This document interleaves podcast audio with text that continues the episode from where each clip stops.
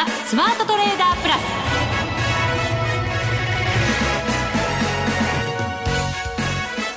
全国のリスナーの皆さんこんにちは。内田まさです。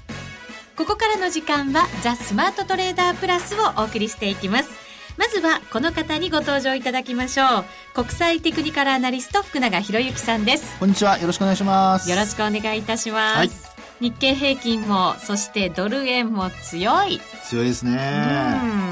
今日ね107円乗せちゃいましたからね。乗せました。一瞬でしたけど、はい。それでも乗せてきましたよ。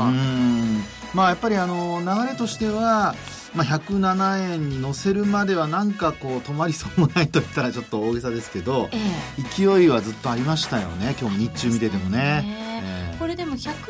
円とかって何かこうあるんですか、はい、節目みたいなものっていうのは。えっとありますね、うん、これあのまあ7円ちょうどではないんですけども、はい、まあ、7円から8円にかけてのところで、うん、えー、例えばそのまあこれずっと長いチャート見ないとわからないんですけどね、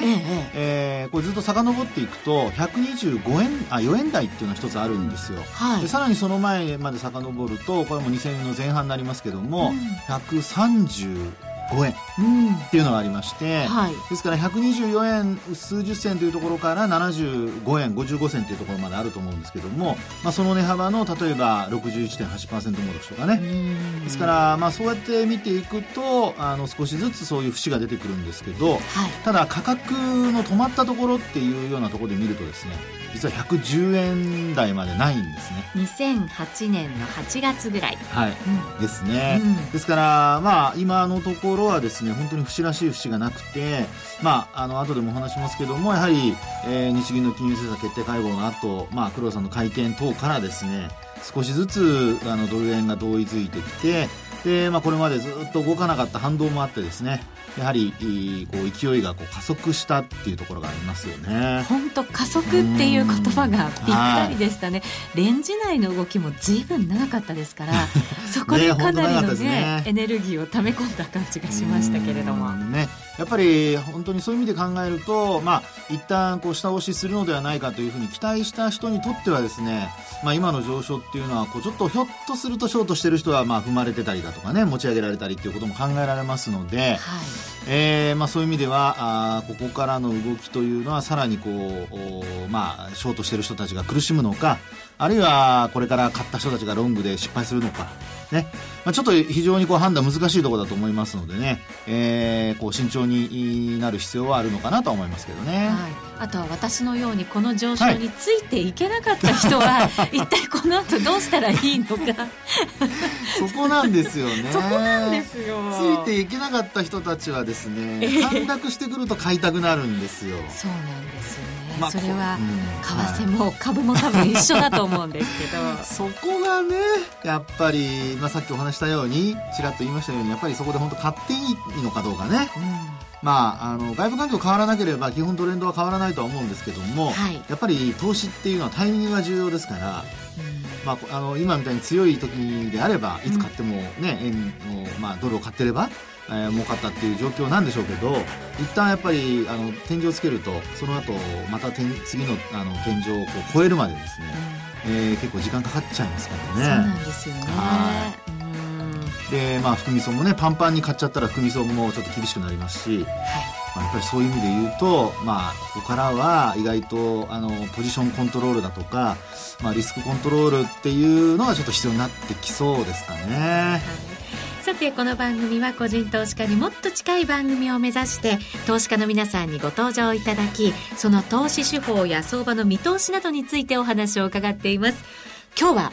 専業トレーダーのサラさんにご登場いただきます、はい、あのサラさんとは私、以前に他の番組で共演させていただいたことがあるんですけれど、はい、FX ととっても真面目に向き合ってるっていう方そんなイメージがあるんですよね。いいですね。はい、ね、皆さんね、うん、参考になるといいですよね。はい。為替が動き出した今サラさんはどう攻めるのか すごく気になるところなのでじっくりお話を伺っていきたいと思います、はい、ご期待ください。さあそれでは番組進めていきましょう。この番組を盛り上げていただくのはリスナーの皆様です。プラスになるトレーダーになるために必要なテクニック、心構えなどを今日も身につけましょう。最後まで番組にお付き合いください。この番組はマネックス証券の提供でお送りします。スマートトレーダー計画よーいドンさあまずは日経平均株価大引け120円42銭高15,909円20銭で引けています。えー、そして、為替です。現在ドル円は106円85銭から86銭あたりでの推移ということになっています。一旦107円をつける場面がありましたが、今、若干ちょっと押した感じ、うん、それでも高値もみ合いといった展開なんでしょうか。そうですね。はい、まあ一旦ね、107円の、まあ3銭ぐらいですかね、うん、3銭とか4銭ぐらいまでまあ上昇したんですけども、はい、えー、そこからは今、こう、ヨーロッパの時間にこう移っているとこですので、まあそういう意味では一旦こう利益確定売りが出てるっていう可能性はありますね。うん、で、最近思うのはやっぱり東京マーケットで、あの、ドル円が結構しっかりしていてですね、で、ヨーロッパの時間に移る、まあ夕方、まあ3時、4時以降ですね。まあ、あの、日本の時間ですと5時に、その、まあ、取引終了というか、価格がある程度確定しますけども、うん、まあ、そこから、その、まあ、実際に、こう、本格的に、こう、欧州マーケットに移っていくっていうところで、意外と弱いっていうのがね。うん、で、まあ、あの、そういう時っていうのは、意外と、こう、高値伸びなかったりするんですよね。はい。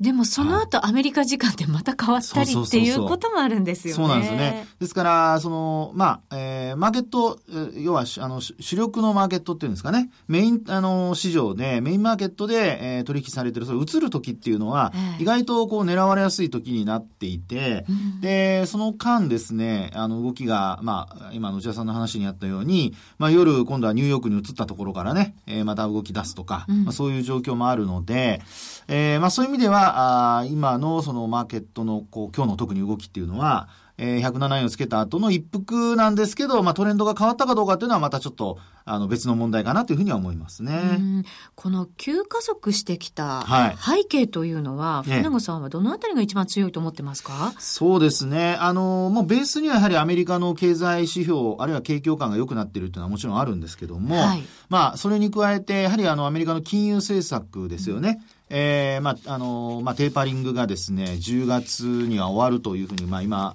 このまま順調に進めばですけども、えー、考えられてますから、まあ、そうなりますと、来週、確か FOMC が予定されてると思うんですけども、はい、ね、えー、あと9月、10月、で、11月って確か FOMC ないんですよ。はい。となると、まあ、今月、あるいは来月でですね、何かしら、こう、示唆してですね、まあ、要は、あの、金融政策についてどういうふうに考えているかっていうことはですね、えー、これまでの、まあ、FRB の立場からすれば、イエレンさんが何かしらこう示唆するように持っていかないと、マーケットは混乱しちゃうことになるので、うん、まあ、そのあたりをやっぱ見越して、えー、まずドルを買ってるっていうところは考えられると思いますね。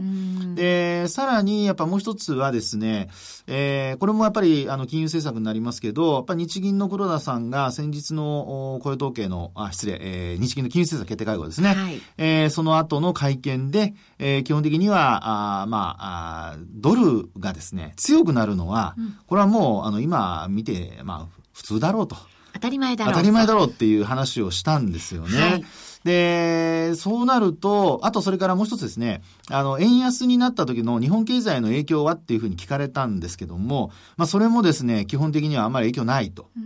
いうふうに、この二つの回答からですね、多分、その、ショート派、まあ、要はドルを買うロング派ですね。円ショート派は、あ、これはもうドル買って円売っても全然大丈夫なんだっていうふうに、まあ多分考えたんでしょうね。アメリカ側から見ても、はい、日本側から見ても、はい、ドル円が上がる方向に、すごい強い安心感が出てしまったんですね。うんそうですよね。ですから、あの、まあ、あこう、政府からいろいろ、例えば麻生さんがですね、えー、こう、過度な円安、あるいはこう、急激な変動っていうのは好ましくないっていう発言しましたけども、えええー、それを、まあ、あまりものともせずですね、基本的には今日のように107円つけたりだとか、えー、まあ、そういう状況になってますから、まあ、そう考えますと、やはり、あの、経済面、あるいはそのセンチメントの面でも、うん、それから、あそうですね、えー、それがまた日米にこう、またがって、両方で、えー、ある程度こう、ドル高容認という形になってますからね。で、さらにもう一つやっぱりユーロの下落。はい。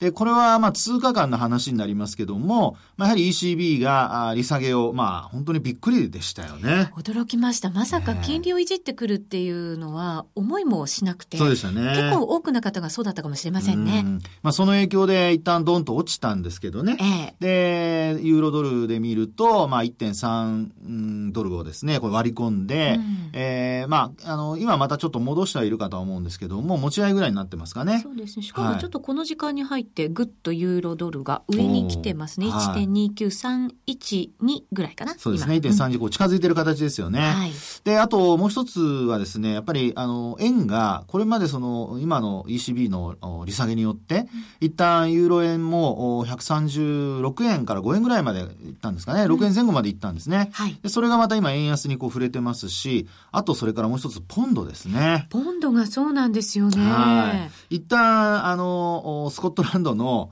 えー、まあ、事前のその独立についての、あの、まあ、調査、アンケートで、えー、独立に賛成派が多いなんていう話が出たためにですね、一旦ポンドが170円前後まで落ちたんですけども。そうですよね。対ドルでもかなり大きく動きましたからね。大きくね。えー、それもあって、結果的にドルが、まあ、どっぽ高っていうね、はい、加速したっていうところもありますよね。うん、ただ、今現状は、あの、どちらかというと、やっぱり、えー、ポンド円で見てみると、あの、173円台まで今もう戻してますので。そうですね。はい、あのー、その、お選,、まあ、選挙前のその、えっと、世論調査で、はい、あの、結果が賛成が多くなったよっていう週末に出た時に、窓を開けて下に落ちたんですよね、月曜日、それを埋めてきた格好になりましたもんね。そうですね。ですから、あの、今現状を見てみると、やっぱり黒田さんのその発言にしろ、それからアメリカの、まあ、景況感にしろ、うん、あるいはこれからの金融政策にしろですね、まあ、いろんな状況が、まあ、あって、一つ、こう、円高、まあ、要は、ユーロに対してだとか、ポンドに対しては円高になっていたんですが、はい、まあ、ここに来て、さらに、こう、円が逆にこの二つの通貨に対しても弱くなってきたということがあって、、107円にこう加速してきたのかなっていうところはあるんじゃないかなと思いますね。うもうドルが全面高で、その他弱い通貨が結構かなりさらに弱くなってきてっていう、ええ、それがまたドルを押し上げた感じですね。えー、まあですので、ちょっとね、このあたり、まあ、例えばユーロが強くなるとか、あるこれはあの、ユーロドルに対してですね、ユーロドルで強くなるとか、あるいはポンドドルで、まあ、あの、ポンドが強くなるとか、あそういう状況になると、と、またまたちょっと、あの、まあ、ドルのどっぽ高っていう状況が変わってきますから、うん、あの、まあ、ドル円だけ今やってらっしゃる方に関しては、やっぱそのあたりは、あの、他の通貨ペアですね。これちょっとやっぱ見といた方がいいのかなっていうふうには思いますけどね。うん本当、はい、今はいろんな通貨ペアを見ながら、ええ、その強弱感をしっかり探って、はい、で強いもの弱いものを見極めていくっていうことが必要なのかもしれませんね。ね結構複雑に絡んでますからね。本当そうですよね。はい、はい、そして株ですけれどもこちらもしっかりはい。うん、まあ、株式市場はね、なんと言いましても、明日 S q なんですが、はい、注目の。えー、メジャー S q なんですけども、はい。えー、今週前半はですね、なかなか、あの、15,800円台壁がこう厚くて、乗せられなかったんですが、うん、えー、今日は一気に120円高しまして、15,900円台回復ですからね。うん、で、一方でトピックス割って見てみると、トピックスはもう1306ポイントぐらいまで今日上がってるんですかね。えー、トピックス引けが、あ、引けが、はい。1311.24まで行きました。11まで行ったんですね。はい。で、そこでですね、やっぱりちょっとこう、まあ、昨日が1306だったんですかね。うん、で、今日またそこで上乗せになりまして、はい。まあ、結果的にこう見てみると、あの、リーマンショックの前ですかね、2008年の7月の時の、はい、おトピックスの水準まで戻ってるんですよ。へえ。そうなんですね。今慌ててみるという。トピックスはですね、意外と、あの、そういう意味で見ると、あの、まあ、遅れてきてるように思ってたんですが、うん、実は水準的にはそこまで戻っちゃってるんですよね。そうなんだ。はい。頑張ってくれてたんですね。まあそうですよね、本当ね。で、日経金株価はですね、一方でまだ年初来高値超えられない、昨年末の高値も超えられないという流れですから、えー、まあ今回この状況からするとですね、えー、日経金株価が、まあ、この円安をこう追い風にしてですね、えー、さらに S q 値をこう上回って推移できるかどうかっていうのが、うん、まあ、やっぱり来週以降考える上で重要かなと思いますね。はい、トピックスに注目。そうですね。あとはまず S q ですよね。S q ですね。明日ですね。はい、はい。以上、スマートトレーダー計画、用意ドンでした。初心者から上級者まで。FX ならマネックス証券の FX プラス。現在、FX のサービスを提供している会社は世の中にたくさんあります。そんな中、マネックス証券の FX 口座数が増加しています。マネックス証券の FX プラスには選ばれる理由があります。最低取引単位は1000通貨単位だから、少額でもお取引が可能です。リスクが心配な初心者の方でも始めやすい。また、米ドル円やユーロ円などの主要通貨から、高金利通貨の5ドル円や南アフリカランドまで豊富な13種類の通貨ペアを取り扱っています。さらに直感的で使いやすい取引ツールをご用意。スマホでもパソコンでも時間や場所を問わず手軽にお取引できます。もちろん、為替取引に役立つ投資情報も積極的に提供中。現在、講座開設キャンペーンを実施中。講座開設のお申し込みは、パソコンやスマートフォンからマネックス証券で検索。まずは FX プラスの使い勝手を堪能してみてください。今すぐお申し込みを。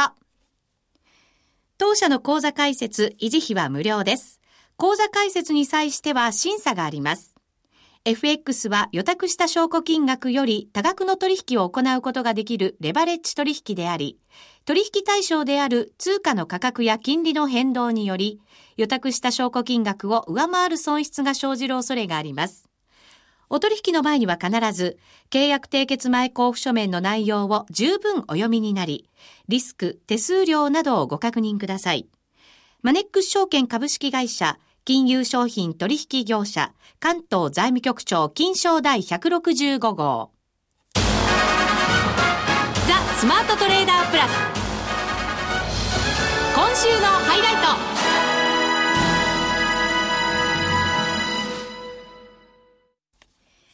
ザ・スマートトレーダープラス今週のハイライトです。それでは今日のゲストをご紹介いたしましょう。サラさんです。こんにちは。こんにちは。よろしくお願いいたします。サラさんは、はい、もうずっと FX やってらっしゃいますよね。そうですね。2005年からなので、約10年ぐらい ?9 年目ぐらいになります。でも、サラさんが FX を始めたきっかけって、私聞いたことがなかったような気がするんです。ですか？そうなんですよ。結構言ってるんですけれども、あのー、仕事、当時お付き合いしてた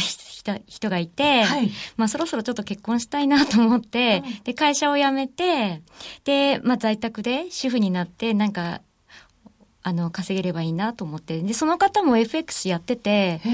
その前の年になんか600万ぐらい稼いだという話を聞いて。その当時って円安ガンガン進んでた時期ですよね、確かね。それがさっきの124円まで行った時じゃないですかね。そうか、はい。いい時期だった。そうなんですよ。ね、結構、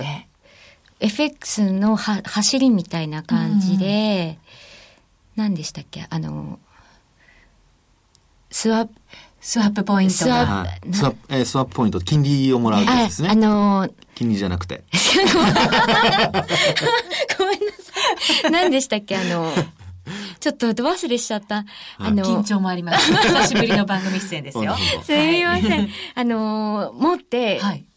ポジションを持って、なんか普通になんか、持ってるだけで稼げるみたいな。そういう相場だったんですよね。持ってればいいっていう。はい。っていうのもあって、始めたんですけれども。ソラさんがでも始めて、しばらくすると厳しい環境もあったわけじゃないですか。まあそうですね。でも、私結構ビギナーズラックで最初からトントン拍子に、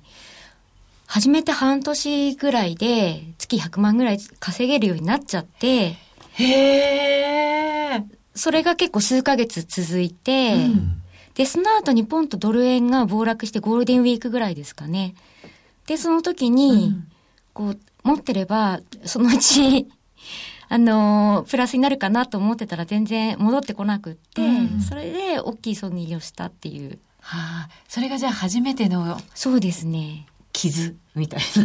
な。そう。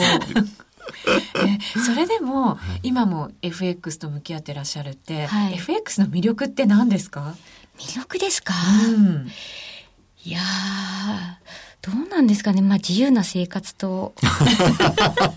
まあそれ重要ですよね。そうですね。自分のやりたい時にこうね、あの、できて、トレードできて、うん、それでやっぱ稼げるっていうのはね。はい、すごく重要ですよね。はい。24時間取引ですしね、そういう意味ではね。そうですね。はい。そうか、はい、そんなにでも痛い目にあってもやっぱり FX をやろうと結構私あの負けず嫌いというか、うん、挫折を味わったらちょっとそっからこう這い上がろうみたいないいですね。可愛らしいのに根性があるタイプなんですね。結構落とされたらそっから頑張りたいみたいな、なんかそういう気質みたいで、その挫折が加速させたっていうところはありますよね、その熱を。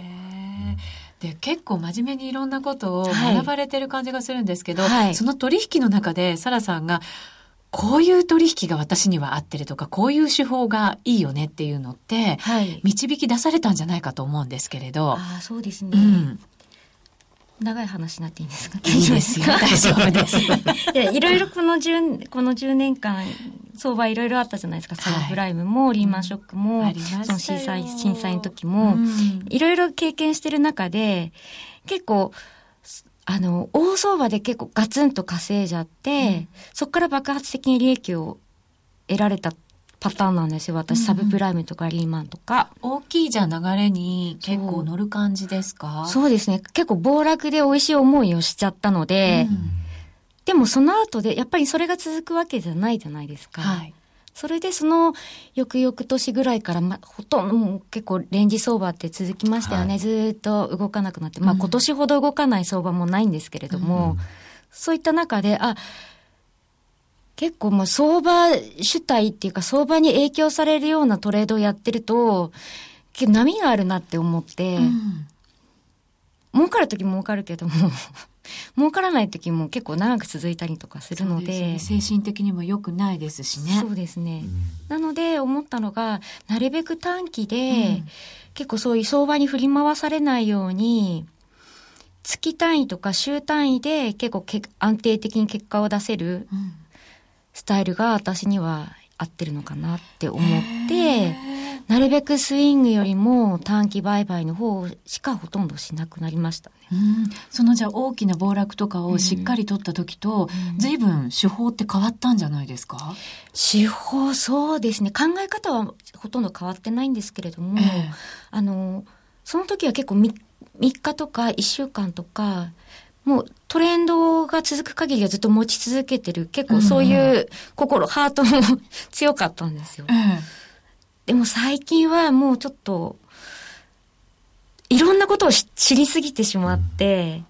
逆にちょっとその持ち続けることができなくなったっていう、結構、小心者になりましたね、そういった意味では。いい意味で慎重になったっていうことですかね。そうでしょうね、うん。そういう慎重さってでもトレードするのにはとっても必要だったりしますよね、本当は、ね、もちろんそうだと思いますね。やっぱりあの、まあ、よくさっきね、おっしゃったようにビギナーズラックっていうふうにおっしゃいましたけど、えー、あの、いろいろ知識があると、それが邪魔するってこともよくありますからね。うん、そうですね。えー、ですから特にこう、まあトレードの世界っていうのは、まあ知ってるとそれが邪魔になって、結局早く、あの、理覚しちゃったりとかね。そうですね。で、知らないことが逆に言うとずっと持ちにつながる、ロングでね、あの、ホールドにつながって、それが利益伸ばしたりだとか、うん、でも今おっしゃったように、上下の波があるのを気がつくと、うん、あ、これはちょっとまずいなっていうふうにこう気づいたりとかですね。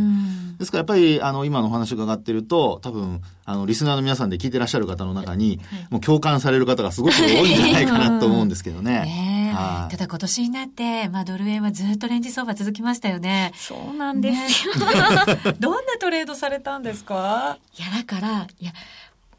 かつ、それこそもうかつてない動かない相場っていうのを今年ちょっと経験してま、しちゃいまして、ええ、逆に負け、負けないんですけどもできないみたいな。暇なんですよ。正直。ようやくこ先月ぐらいから動き始まったので、私の24年は今年、こう、今からかなみたいな。今年は今から始まると。そうですね。えー、やっぱりロングで攻めるんですか？そうですね。基本的にはあのトレンドフォローで、でもあくまでもあの短期でっていうのは、そうか。はい。スタンスは崩さずに。そうですね。なので今年前半はもう、あの、無駄な、無駄打ちをするのはやめようっていうことで、新しい 結構、お勉強する期間にしたんですよね。うん、サラさんらしい。はい、え、何の勉強したんですか？まあ、今更ながら、ちょっと株に興味を持ち出して。株といえば福永さん。いやいや。株を、株とか、あとは、あの、最近流行ってる仮想通貨とか、リップルとかもちょっとやってるんですけれども、株は結構、もう、あの、FX も私単一銘柄というか、はい、あの、ユーロ、はい、ユーロ円ぐらいしかやらないんですけれども、株でも、同じような感じで、ちょっとやってみたいなって思って今お勉強してます。アドバイスを。さっきちょっといただきました。まあでもあのね、好きな銘柄っていうか株の場合って意外とあの、為替と違うのは、はい、やっぱりあの、業績がね、はい、あの、値動きだけじゃなくて、業績の部分だとか、あとニュースの部分が、まあ、はい、あの、為替よりも、インパクトが大きいんですよね。そうですよね。えー為替って、こう、ニュースが出ても、まあ、あの、トレンドはもちろん続きますけど、発生しますけど、はい、意外と一過性で終わったりだとか、で、さっきおっしゃったように、こう、値動きがすごく荒かったりしますけど、はい、